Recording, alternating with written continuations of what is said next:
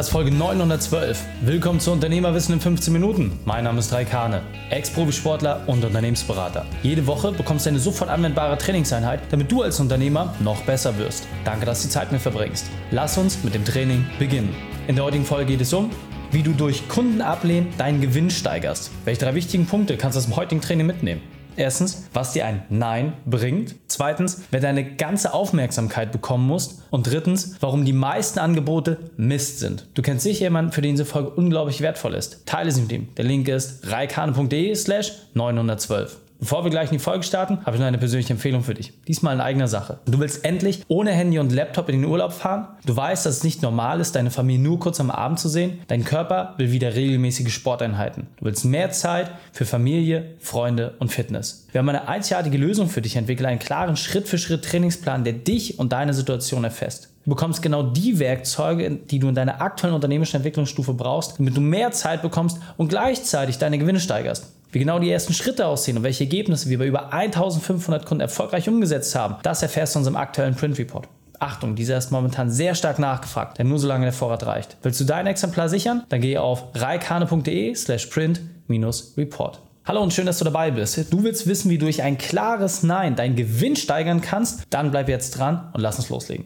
Du musst dir einfach mal eine Sache klar machen. Ein Nein sichert dir ganz, ganz viel Zeit. Denn gerade als Unternehmer ist es eigentlich die größte Herausforderung von den zehn Optionen, die du jeden Tag liefert bekommst, nur die eine oder maximal zwei auszuwählen, die dich deinem Ziel wirklich näher bringen. Die Herausforderung, das ist unsere Erfahrung über anderthalb tausend Kunden, die wir betreut haben, ist, dass viele versuchen, drei, vier, fünf, sechs, sieben Sachen gleichzeitig zu machen und sie dadurch einfach zu Fall kommen. Und das gleiche gilt auch entsprechend für Kunden. Wenn du versuchst, versuchst für jeden einzelnen Kunden das irgendwie zu drehen, zu machen und zu tun, dann hast du einfach keine Chance auf solides Wachstum. Das heißt, konzentriere dich wirklich hier ganz klar, zu wem du Ja sagst und zu wem du Nein sagst. Und ich kann es dir versprechen, du spürst es im Grunde immer schon. Wenn du nicht sagst, ey, das ist ein Kunde, das macht richtig Spaß, auf den habe ich so Bock, dann ist es ein Nein. Wenn du es dir selber schon argumentieren und rechtfertigen musst, dass der Kunde irgendwie passt, ja, dann passt es am Ende doch nicht. Und klar kann man ein bisschen Umsatz zusammen machen, klar kann man ein paar Ergebnisse irgendwie erzielen, aber den großen Sprung zu schaffen, das bleibt meistens aus. Und dann kriegt man keine Empfehlung,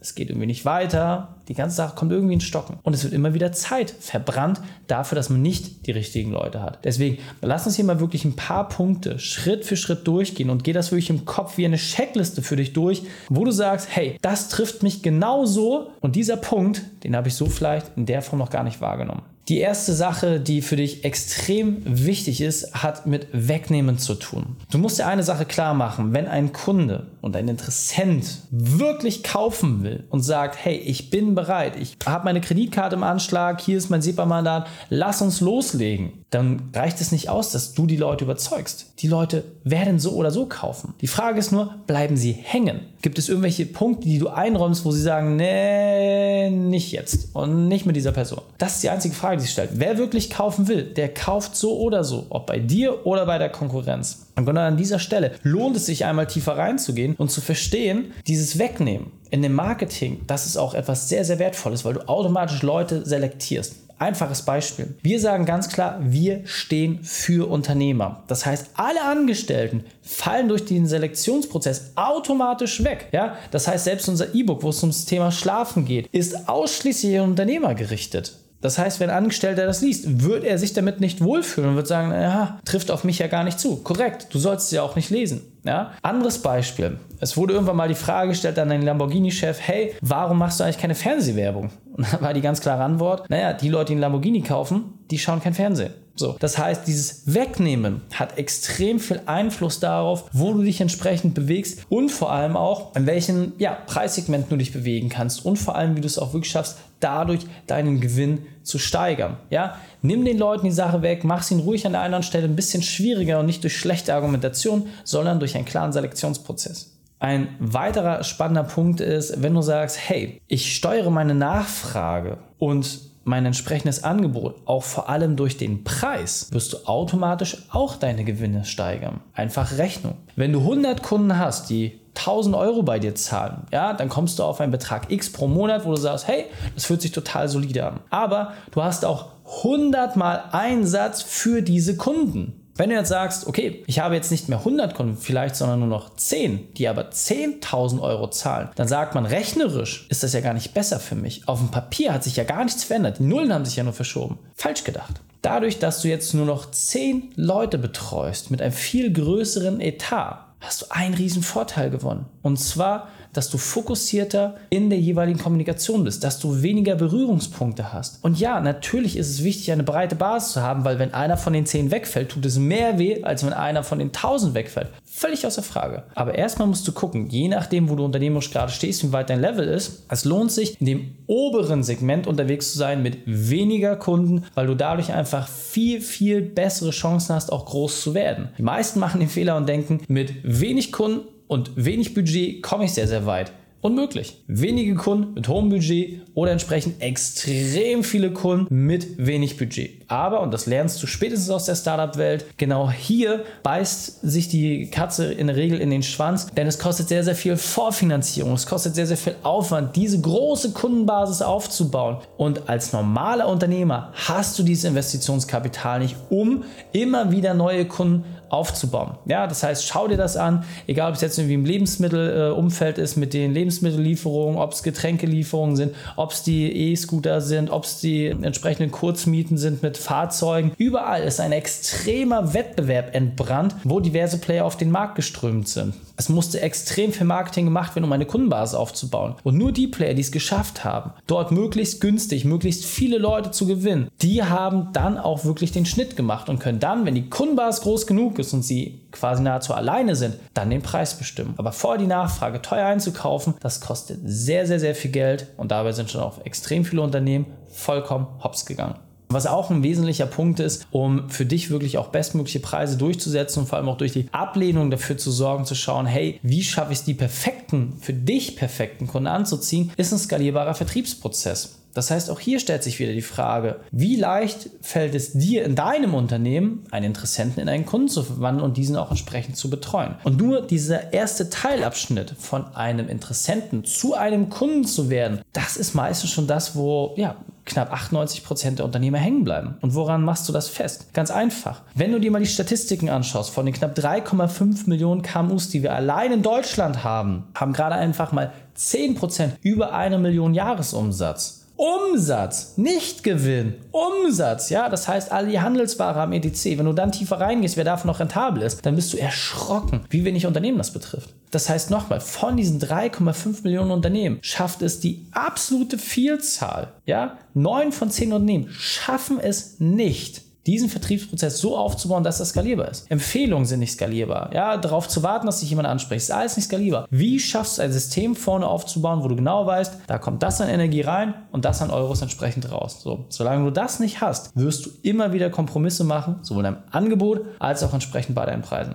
Ein ganz, ganz einfaches Thema, wie man es übrigens auch schafft, seine Rentabilität dramatisch hochzudrehen und für mehr Gewinn zu sorgen, ist, dass du Kundenprobleme vermeidest. Jetzt sagst du sicherlich, Reik, ja, natürlich will ich meinem Kunden jetzt irgendwie keinen Stress machen und ich will jetzt auch nicht die Leute haben, die permanent nerven. Ja, ja, Logisch ist das klar, aber wie sieht es in der Praxis aus? Was meine ich damit ganz konkret? Es geht wirklich darum, sehr, sehr, sehr gezielt auszuwählen, welche Leute bieten schon Zündstoff für späte Probleme und welche nicht. Du erkennst es relativ schnell. Ja, es gibt immer ein paar Punkte, woran sich in Anführungsstrichen Störenfriede irgendwie identifizieren lassen. Und nochmal, jeder Topf hat seinen Deckel. Das gilt in der Partnerwahl, das gilt aber auch entsprechend im Kundenverhältnis. Das heißt, hier musst du doch nur gucken, sind die Leute, die du momentan momentan ansiehst, auch die, die du wirklich haben willst, sind das die Leute, mit denen du weiterarbeiten kannst. Wenn das nicht der Fall ist, dann musst du dein Marketing entsprechend anpassen, dann musst du dort präziser werden, ja, du musst klarere Botschaften rausgeben, du musst die Probleme noch direkter ansprechen und dann wirst du auch mehr von den Leuten bekommen, die du tatsächlich haben möchtest. Denn nochmal, die Vermeidung von Problemen in der Zusammenarbeit wird automatisch dazu führen, dass du weniger Zeit für den einzelnen Kunden brauchst und dadurch mehr Gewinn machst. Ganz einfach. Ja?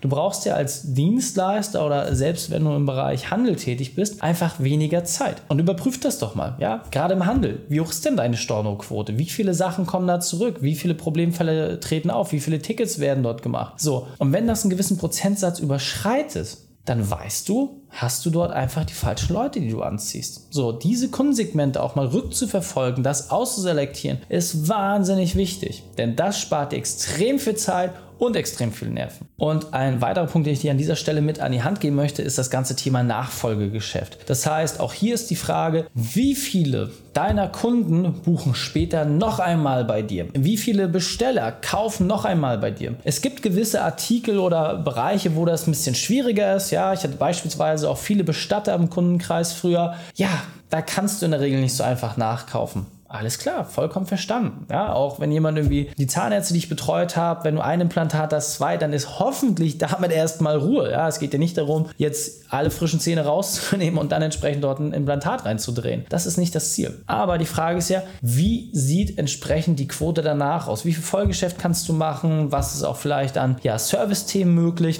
Und dahingehend auch Produkte zu entwickeln, die für deinen passenden Kunden auch entsprechend wirklich von Vorteil sind. Ich kann dir auch dort einfach mal so eine Rahmenquote geben.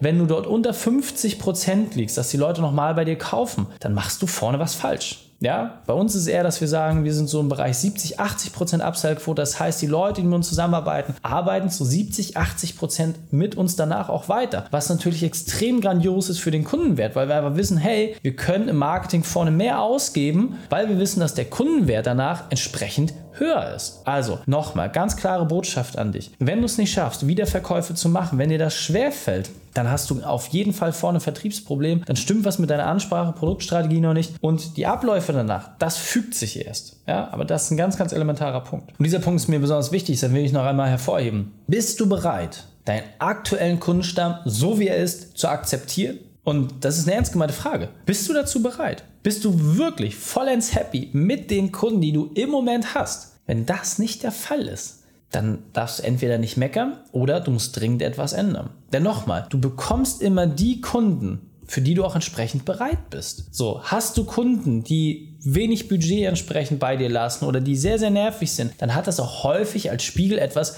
mit deinem Verhalten zu tun. Ja, überprüf doch mal, wie redest du mit Dienstleistern, wie gehst du mit denen um, wie, wie bist du da drauf? Und je besser du dieses Verhältnis auch nach außen hin umsetzt, desto besser wird es auch entsprechend für deine Kunden werden. Das heißt, wenn du sagst, ich habe keinen Bock mehr, ich will dort wirklich eine positive Veränderung haben, dann ran an den Speck und lass uns das ändern. Und jetzt weiter am Text. Das heißt nochmal, du kannst eine Sache halbherzig machen und wieder und wieder und wieder und wieder oder du machst es wirklich richtig. Du nimmst dir die Zeit, steckst die Energie rein, machst dir einen Plan, machst dir eine Strategie, testest diese nach und nach an und siehst das Ganze wirklich wie ein System, wie einen entsprechenden Baukasten, den man Schritt für Schritt zusammensetzen muss. Und dort gibt es ja ein weiteres Level, es gibt ein nächstes System, es gibt eine weiterführende Struktur. Du wirst dort immer tiefer gehen können. Das ist ja auch die Challenge als Unternehmer, zu wissen, wie tief gehe ich da tatsächlich rein. Aber ich kann es dir versprechen. Es kostet beide Seiten extrem viel Energie, sowohl deinen Kunden als auch dich, wenn du es nicht richtig machst. Deswegen arbeite mit dem Kunden, schaffe Fortschritt, aber verbessere auch gleichzeitig das System und das am besten zu gleichen Teilen. Dann wirst du sehen, passiert die eigentliche Magie.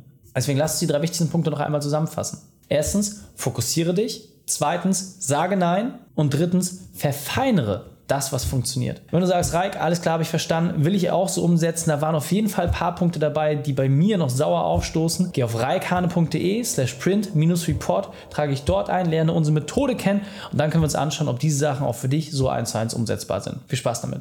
Die Showlist dieser Folge findest du unter reikane.de slash 912. Alle Links habe ich dir dort zum Nachlesen noch einmal aufbereitet. Danke, dass du Zeit mit mir verbracht hast. Das Training ist jetzt vorbei. Jetzt liegt es an dir und damit viel Spaß bei der Umsetzung.